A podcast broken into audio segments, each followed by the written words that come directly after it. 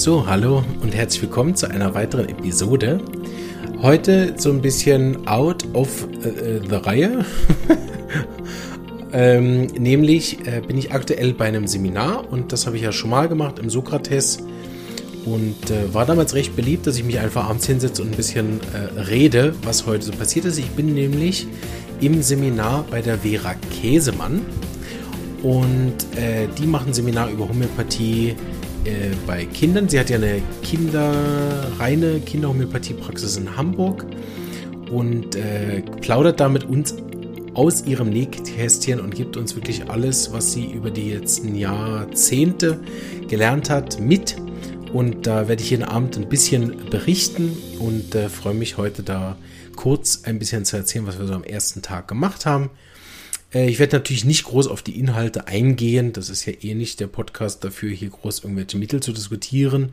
Wir haben nämlich am ersten Tag vor allen Dingen Arzneimittel, die bei Kindern häufig indiziert sind, durchgenommen. Da werde ich nicht viel drüber sagen, weil äh, ja, das könnt ihr dann selber auch im Seminar bei Vera hören. Ähm, aber das, genau, das äh, ist ja nicht der Ort hierfür. Aber ein paar Sachen, die mir heute aufgefallen sind, eingefallen sind und was mir auch sehr, sehr gut gefallen hat. Darüber möchte ich gern mit euch ein bisschen sprechen. Also das Erste, was mir ähm, positiv aufgefallen ist, und das möchte ich gern vorwegnehmen, ist, trotzdem jemand ja, äh, sag ich mal, äh, eine ganz andere Ausbildung gemacht hat als ich und auch seit Jahren schafft, finde ich es immer wieder schön zu sehen, wenn man dann tief in die Homöopathie eintaucht, wie viele Gemeinsamkeiten wir doch alle haben. Ne? Ähm, ich habe manchmal auch mit meinem äh, Einstieg in den Podcast und damit auch so ein bisschen diese Homöopathie-Szene ähm, so im, in der kalten Dusche kennenzulernen mit, mit äh, teilweise wütenden Kommentaren aus den eigenen Reihen, ne? was ich dann für eine komische Art der Homöopathie machen würde. Äh, war ich so ein bisschen erschrocken und habe gedacht, ja, okay, wow, äh, das gibt offensichtlich da verhärtetere Fronten, als ich das meine. Und je länger ich mich damit beschäftige, desto mehr wird mir klar, dass, dass äh, diese großen Unterschiede, die vielleicht manchmal so scheinen, ähm, am Schluss eigentlich Kleinigkeiten sind, die sich so schmetterlingseffektmäßig dann groß auswirken und man dann vielleicht eine andere Art äh, vielleicht auch zu praktizieren dann tatsächlich nachher hat. Aber im Kern, wie viel Gemeinsamkeiten nachher überall Überschneidungen auch gibt. Ne? Und das finde ich das Schöne, vor allem in der Use-Methode, wie ich arbeite, sind oft diese Teile dann enthalten. Ne? Mit den Wolfsburgern teilen wir die Miasmatik, mit Gautingen teilen wir viel Philosophie, und die Art und Weise, die Mittel nachher anzuschauen und auch die Vielseitigkeit, die in der Use-Methode vertreten ist. Mit den prädiktiven Homöopathen teilen wir auch diesen starken Fokus auf, auf äh, das syphilitische Miasma, ähm, mit, mit äh, zum Beispiel jetzt mit der Vera Käsemann habe ich, hab ich rausgefunden, dass wir sehr viele Gemeinsamkeiten haben, wie wir die Arzneimittelbilder sehen, was die Kerne von Arzneimittelbilder sind. Also es war so auffällig, dass ich oft dachte, man hat sie auch bei Dr. Hughes studiert oder haben die bei denselben Lehrer, aber sie hat zum Teil tatsächlich zu den Arzneimitteln dieselben Anekdoten auch erzählt. Und ich meine, Dr. Hughes hat ja all diese Kernthemen von den Arzneien nachher in Indien von Dr. Bose auf Englisch gelernt und teilweise haben die, die dieselben äh, sogar Geschichten erzählt von den Arzneien. Ne? Und das ist ja das Schöne, das sollte ja am Schluss auch so sein. Ich erzähle ja immer wieder auch dieses Beispiel von der Arzneimittelprüfung mit APIS. Also, dass am Schluss im Kern diese Arzneien sich ja auch nicht unterscheiden dürfen. Ne? Vielleicht je nach Methode ein bisschen anders angeschaut werden. Und natürlich hat man immer mal wieder auch aus der eigenen Erfahrung durch die große Individualitäten einen eigenen Fokus auf das, aber insgesamt fand ich das doch sehr erfreulich und auch die Breite. Das ist etwas, was ich auch mache, wenn ich mich für die Studenten vorbereite, dass ich mich auf vielen Autoren abstütze und nicht nur auf einem und äh, dort auch immer wieder schaue, wo sich die Autoren auch äh, einig sind und wo sie sich zum Teil auch widersprechen. Und so kann man dann schön auch, sag ich mal, alte Sachen, bekannte Sachen wiederholen und neue Sachen wieder hinzufügen. Also es hat mir auch inhaltlich sehr viel gebracht und auch sehr viel Freude gemacht, weil ähm, es natürlich auch immer wieder ein Stück Bestätigung gibt, wenn man jemanden, der seit so vielen Jahren mit Kindern arbeitet und viele Arzneien im Zentrum dann genauso äh, verschreibt und versteht, wie ich das auch hier in der Praxis mache. Das ist natürlich einfach cool. Genau. Das mal vorweg. genommen. Ansonsten möchte ich gerne auf zwei Sachen eingehen, die ich sehr, sehr schön fand und die ähm, ich auch erwähnenswert finde. Das eine ist natürlich den großen Fokus von der Vera auf die Psychosomatik. Da sind wir noch nicht so viel eingestiegen. Da werde ich mich also kurz fassen, weil das wird, denke ich, die nächsten Abende dann eher mal auch wieder kommen, dass wir uns äh, da ein bisschen auch über diese Psychosomatik und den Einsatz nachher in der Praxis auch noch ein bisschen ähm, unterhalten werden. Da möchte ich aber schon mal vorausgehen, was sozusagen auch von mir die Idee war, überhaupt an dem Seminar teilzunehmen, ist nämlich, und das wissen alle, die den Podcast kennen, ich liebe ja den Hintergrund von einem Menschen im Kern zu verstehen. Ich finde, das ist einer der schönsten Teile an der Homöopathie und der sich durch so, so, so viele Bereiche der Homöopathie durchzieht, nämlich der Auslöser, also warum bin ich überhaupt krank geworden und was ist das Thema dahinter. Die äh, Frau Käsemann nimmt den, den Auslöser nicht so stark ins Zentrum, zumindest habe ich das bisher so verstanden. Ne? Ist nicht das Kern, aber durch die Psychosomatik natürlich, was steckt hinter dem? Und damit hat sie natürlich etwas, was in der Use-Methode halt jetzt Auslöser heißt, aber im Prinzip sich kaum von dem unterscheidet. Was sie nämlich macht, ist nämlich, dass sie das individuelle Kranke am Patienten natürlich so im Kern erfasst. Ne?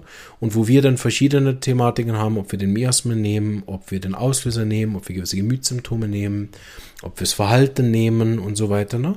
nimmt sie halt zusätzlich, und das ist ja das Schöne, was mir auch aufgefallen ist mit der Systemik, die ich gelernt habe, man nimmt einfach noch etwas Zusätzliches, um eben genau nach diesem Kern zu forschen, was genau beim Patienten das Thema ist, warum die Lebenskraft nachher auf der Haut oder wo auch immer die Symptome macht. Und da hilft uns die Psychosomatik nicht unbedingt, um das zu erklären oder interpretieren, so wie ich das bisher verstanden habe. Mal gucken, was ich morgen sage.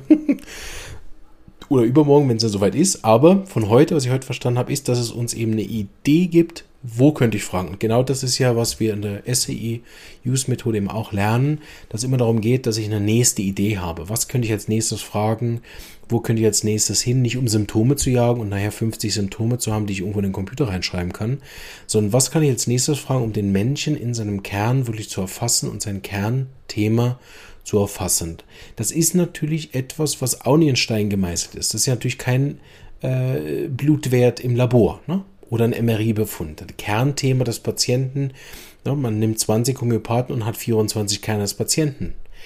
Aber die werden sich irgendwo in irgendeinem Punkt, wenn es dann wirklich der Kern ist, natürlich auch überschneiden, aber die werden individuell ausgedrückt. Es gibt verschiedene Herangehensweisen, wie ich zu diesem Kern komme und so weiter und so fort. Ne? Und natürlich ist es ja viel, also in, ich sage jetzt einfach 100 Prozent, 100 Prozent der Fälle auch so, dass der Patient auch nicht weiß, was der Kern seines Problems ist. Also ich habe noch nie gesehen, dass ein Patient sich vor mir hingesetzt hat und gesagt, so, ich sage Ihnen jetzt mal, was das Kern meines Problems ist. Sondern die können ja höchstens sagen, was sie aktuell haben. Ne? Aber das in Beziehung zu setzen mit einem systemischen, tiefgehenden Traumata aus der Generation von vor drei Generationen und es ist Deutschland noch ein halbes Kriegstrauma oder ein KZ-Trauma, ne? diese Kern von Schwere, die dahinter liegt, das ist ja kaum jemandem möglich. Ne? Und auch mit der Psychosomatik zeigt sich ja dort oft dann im Systemischen auch wieder ein Thema. Also selbst wenn hinter der Krankheit psychosomatisch, was wir jetzt ich bald mal lernen werde, hm, dann dahinter Ärger steckt oder Kummer oder ich kann nicht aus meiner Haut oder ich fahre aus meiner Haut oder was es nachher immer ist. Ne? Das Thema ist ja dann im Systemischen oft schon in der Familie drin. Also auch das ist ja nachher etwas, was ja auch für einen Therapeut von außen schon schwer, schwer zu erfassen ist. Aber je tiefer ich dort reinkomme, ich natürlich dann auch wirklich verstehe, gewisse Verhaltensweisen, warum reagiert der Patient so. Also wenn ich das von dort aus gehe, dann würden viele Sachen automatisch auch passen und Sinn machen und, und auch gewisse Zusammenhänge erschließen. Ne? Und dann muss ich in Anführungsstrichen nur noch das ähnlichste Arzneimittel dafür finden. Und so scheint das, und da bin ich gespannt, was ich euch die nächsten Abende noch erricht, äh, berichten werde, aber die Psychosomatik scheint also eine Möglichkeit sein, die Anamnesetechnik ähm, zu verfeinern zu, und sich zu bereichern, indem ich einfach einen anderen Ansatz nur mitbringe, wie ich mich dem Patienten nähern kann. Und das hat sie schön an ein paar Beispielen auch schon gezeigt. Sie kommt einfach rein, hört sich an, was der Patient hat und weiß dann von der Psychosomatik schon, was wahrscheinlich dahinter steckt und kann dann natürlich viel direkter fragen. Das heißt, das kürzt unter Umständen das ab. Ne? Dem gegenüber steht aus der SAI so ein äh, Aufruf an die Studenten, ja nicht zu interpretieren. Ja, ja, also den Hautausschlag, den hat sie aufgrund von. Hm, ne? Dem steht das ein bisschen gegenüber und ich glaube, Psychosomatik hat dort auch nicht den besten Ruf, wie so oft. Alles, was rund um Homöopathie ist oder alles, was nicht Laborwerte XY sind, hat ja dann immer schnell auch einen schlechten Ruf. Was wahrscheinlich auch wie immer daran liegt, dass man es eben nicht richtig macht, sondern so halbe Küchentisch-Psychosomatik macht und dann natürlich interpretiert oder das Schlimmste natürlich von allem, was glaube bin ich sicher ein Fehler ist, den Patienten da reinzwängt. Man sagt, nein, hinter jedem Hautausschlag steht Ärger, dass sie müssen Ärger haben. Irgendwo finden wir Ärger. Ja, also ich habe mich in 1987, da habe ich mich schon einmal geärgert, als meine Katze nicht den ganzen aufgegessen hat. Ja, genau, das nehmen wir. Das liegt alles an ihrer Katze. Ne? Also das ist ja Quatsch. Ne? So darf man Psychosomatik wahrscheinlich auch nicht als irgendeine Schublade machen, wie so eine Art Diagnose. Ne? Für, für, ah, sie haben, sie haben äh, äh, Psychosomatik-Symptom XY, sie sind leider jetzt äh, dieser Typ, ne? sondern dass man das natürlich wirklich benutzt, nicht als Interpretation oder Käfig oder irgendwelche, am schlimmsten Fall noch so Schuldthemen, die da oft ja transportiert werden. Ja, ihr müsst halt mal mit deinem inneren Kind arbeiten, dann hättest du auch die Hautbeschwerden nicht oder so, ne? Dem steht das so ein bisschen gegenüber, ne? Und so ähm, sind, entstehen dann natürlich auch schnell Vorurteile, wenn man, den, wenn man den Patienten nicht mehr nach seinen individuellen Symptomen fragt, sondern nachher davon ausgeht, ah, er hat Hautprobleme, ah, er hat Ärger, also wird er wahrscheinlich ein Ärgermittel brauchen. Punkt. Ne?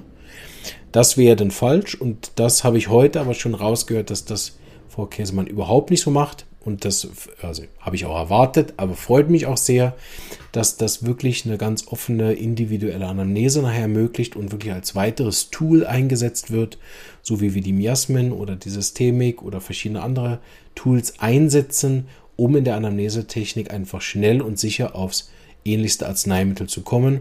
Und das vereint nachher natürlich wieder alle Methoden äh, von Empfindungsmethode über Symptomelexikon, über all die Sachen, die wir kennengelernt haben, prädiktive Homöopathie, prozessorientierte Homöopathie, ne? über all diesen verschiedenen Anteilen. Äh, am Schluss geht es nur darum, das ähnlichste Mittel zu finden. Ne? Und das macht die Homöopathie im Kern ja aus. Warum zum Beispiel Schüsslersalze, komplexhomöopathische Arzneimittel, anthroposophische Arzneimittel oder das reine Einnehmen von Potenzen eben ja keine Homöopathie ist, weil bei diesen Arten das nicht das ähnlichste Mittel zum ganzen Fall gesucht wird. Und nochmal, auch an der Stelle, das ist nicht unbedingt schlimm, ne? weil Schüsselsätze sind ja ein Segen, ähm, aber sie haben halt nichts mit Homöopathie zu tun, weil Homöopathie die Art ist, wie ich Potenzen verschreibe. Das ist leider immer noch ein großes Missverständnis, auch für die Patienten. Hat mir letztens wieder eine geschickt. Ne? Gesagt, guck mal, ich habe hier ein homöopathisches Arzneimittel verschrieben bekommen und das waren dann nachher zehn Arzneien, alle potenziert in D12. Also ein Komplexmittel mit zehn verschiedenen Arzneien zu einer gewissen Indikation, ne, also wegen eines Körpersymptomes, zehn verschiedene Arzneimittel verschreiben, nichts mit Homöopathie zu tun und ist eigentlich sozusagen auch ein bisschen rufschädigend, mal unabhängig davon, ob die Arznei jetzt gut wirkt oder nicht, aber mit Homöopathie hat es halt nichts zu tun. Und das ähm, ist genauso, ne? wenn man reine Psychosomatik macht, hat man auch erstmal noch nichts mit der Homöopathie zu tun, ne? sondern die Psychosomatik nachher zu benutzen, um das individuelle ähnlichste Arzneimittel für den Zustand, für die Phase im Leben oder nachher das ähnlichste Mittel zum ganzen Fall zu finden. Dafür ist das Tool natürlich großartig. Ne? Das andere, was ich sehr, sehr interessant finde, ist natürlich logisch mit der reichen Erfahrung an, wie sie sich Kindern nähert. Ne, sie hat ein bisschen darüber gesprochen, wie sie in der Praxis arbeitet. Und das fand ich also fantastisch. Da, sie hat das so bildlich erklärt, dass ich mir es gerade vorstellen konnte, wie sie die verschiedenen Kinder nimmt, wie sie die, wie sie die Untersuchung benutzt, um gewisse Symptome herauszufinden, wie sie gewisse Gesprächsarten benutzt, wie sie die Räume benutzt, wie sie gewisse Spielsachen benutzt, wie sie gewisse Techniken hat, um den Kind von Anfang an mit einzubeziehen. Also da konnte ich viel von lernen und da waren ein paar gute Ideen dabei, wo ich auch schon überlegt habe, uh, da habe ich mir jetzt dadurch, dass ich alle Symptome mit dem Computer aufnehme, schon einiges verbaut. waren ein paar coole Tipps dabei. Ähm, wie ich gedacht habe, oh, das wäre noch gäbig, wenn ich das äh, irgendwie noch reinfinden könnte, gerade bei Kindern, dass die Anamnese auch noch mehr kindsgerechter wird. Ne? Und auf der anderen Seite auch dort natürlich wieder viele Bestätigungen, viel, was ich genauso mache und auch zu denselben Schlüssen gekommen bin, wie man auch mit bestimmten Arzneien nachher umgeht. Also auch das Rausfinden der individuellen Arznei hilft mir natürlich auch wieder, mit dem Patienten anders umzugehen. Ne? Mit einem extrovertierten Kind gehe ich ganz anders um als mit einem introvertierten Kind, mit einem äh, schüchternen Kind oder einem ängstlichen Kind gehe ich ganz anders rum als mit einem brutalen, aggressiven Kind. Mit einem Säugling gehe ich ganz anders um als mit einem Jugendlichen. Ist ja erstmal logisch, ne? aber ähm, wie es dann nachher zum homöopathischen Mittel kommt, ist ja da auch nochmal immer was anderes. Ne?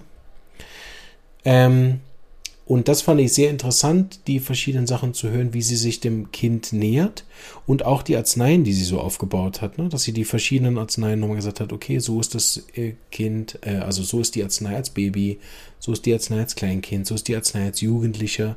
Das kommt oft auch in der Materia Medica viel zu kurz. Ne? Dort sind einfach die Prüfungssymptome drin, meist ja von Erwachsenen. Haben ja selten Kinder teilgenommen an den Arzneimittelprüfungen. Also jetzt vor allem die neueren, ne? Hahnemann hat ja einfach seine ganzen Kinder auch genommen für die Prüfungen. Die mussten ja, glaube ich, mitmachen, wenn ich das richtig weiß.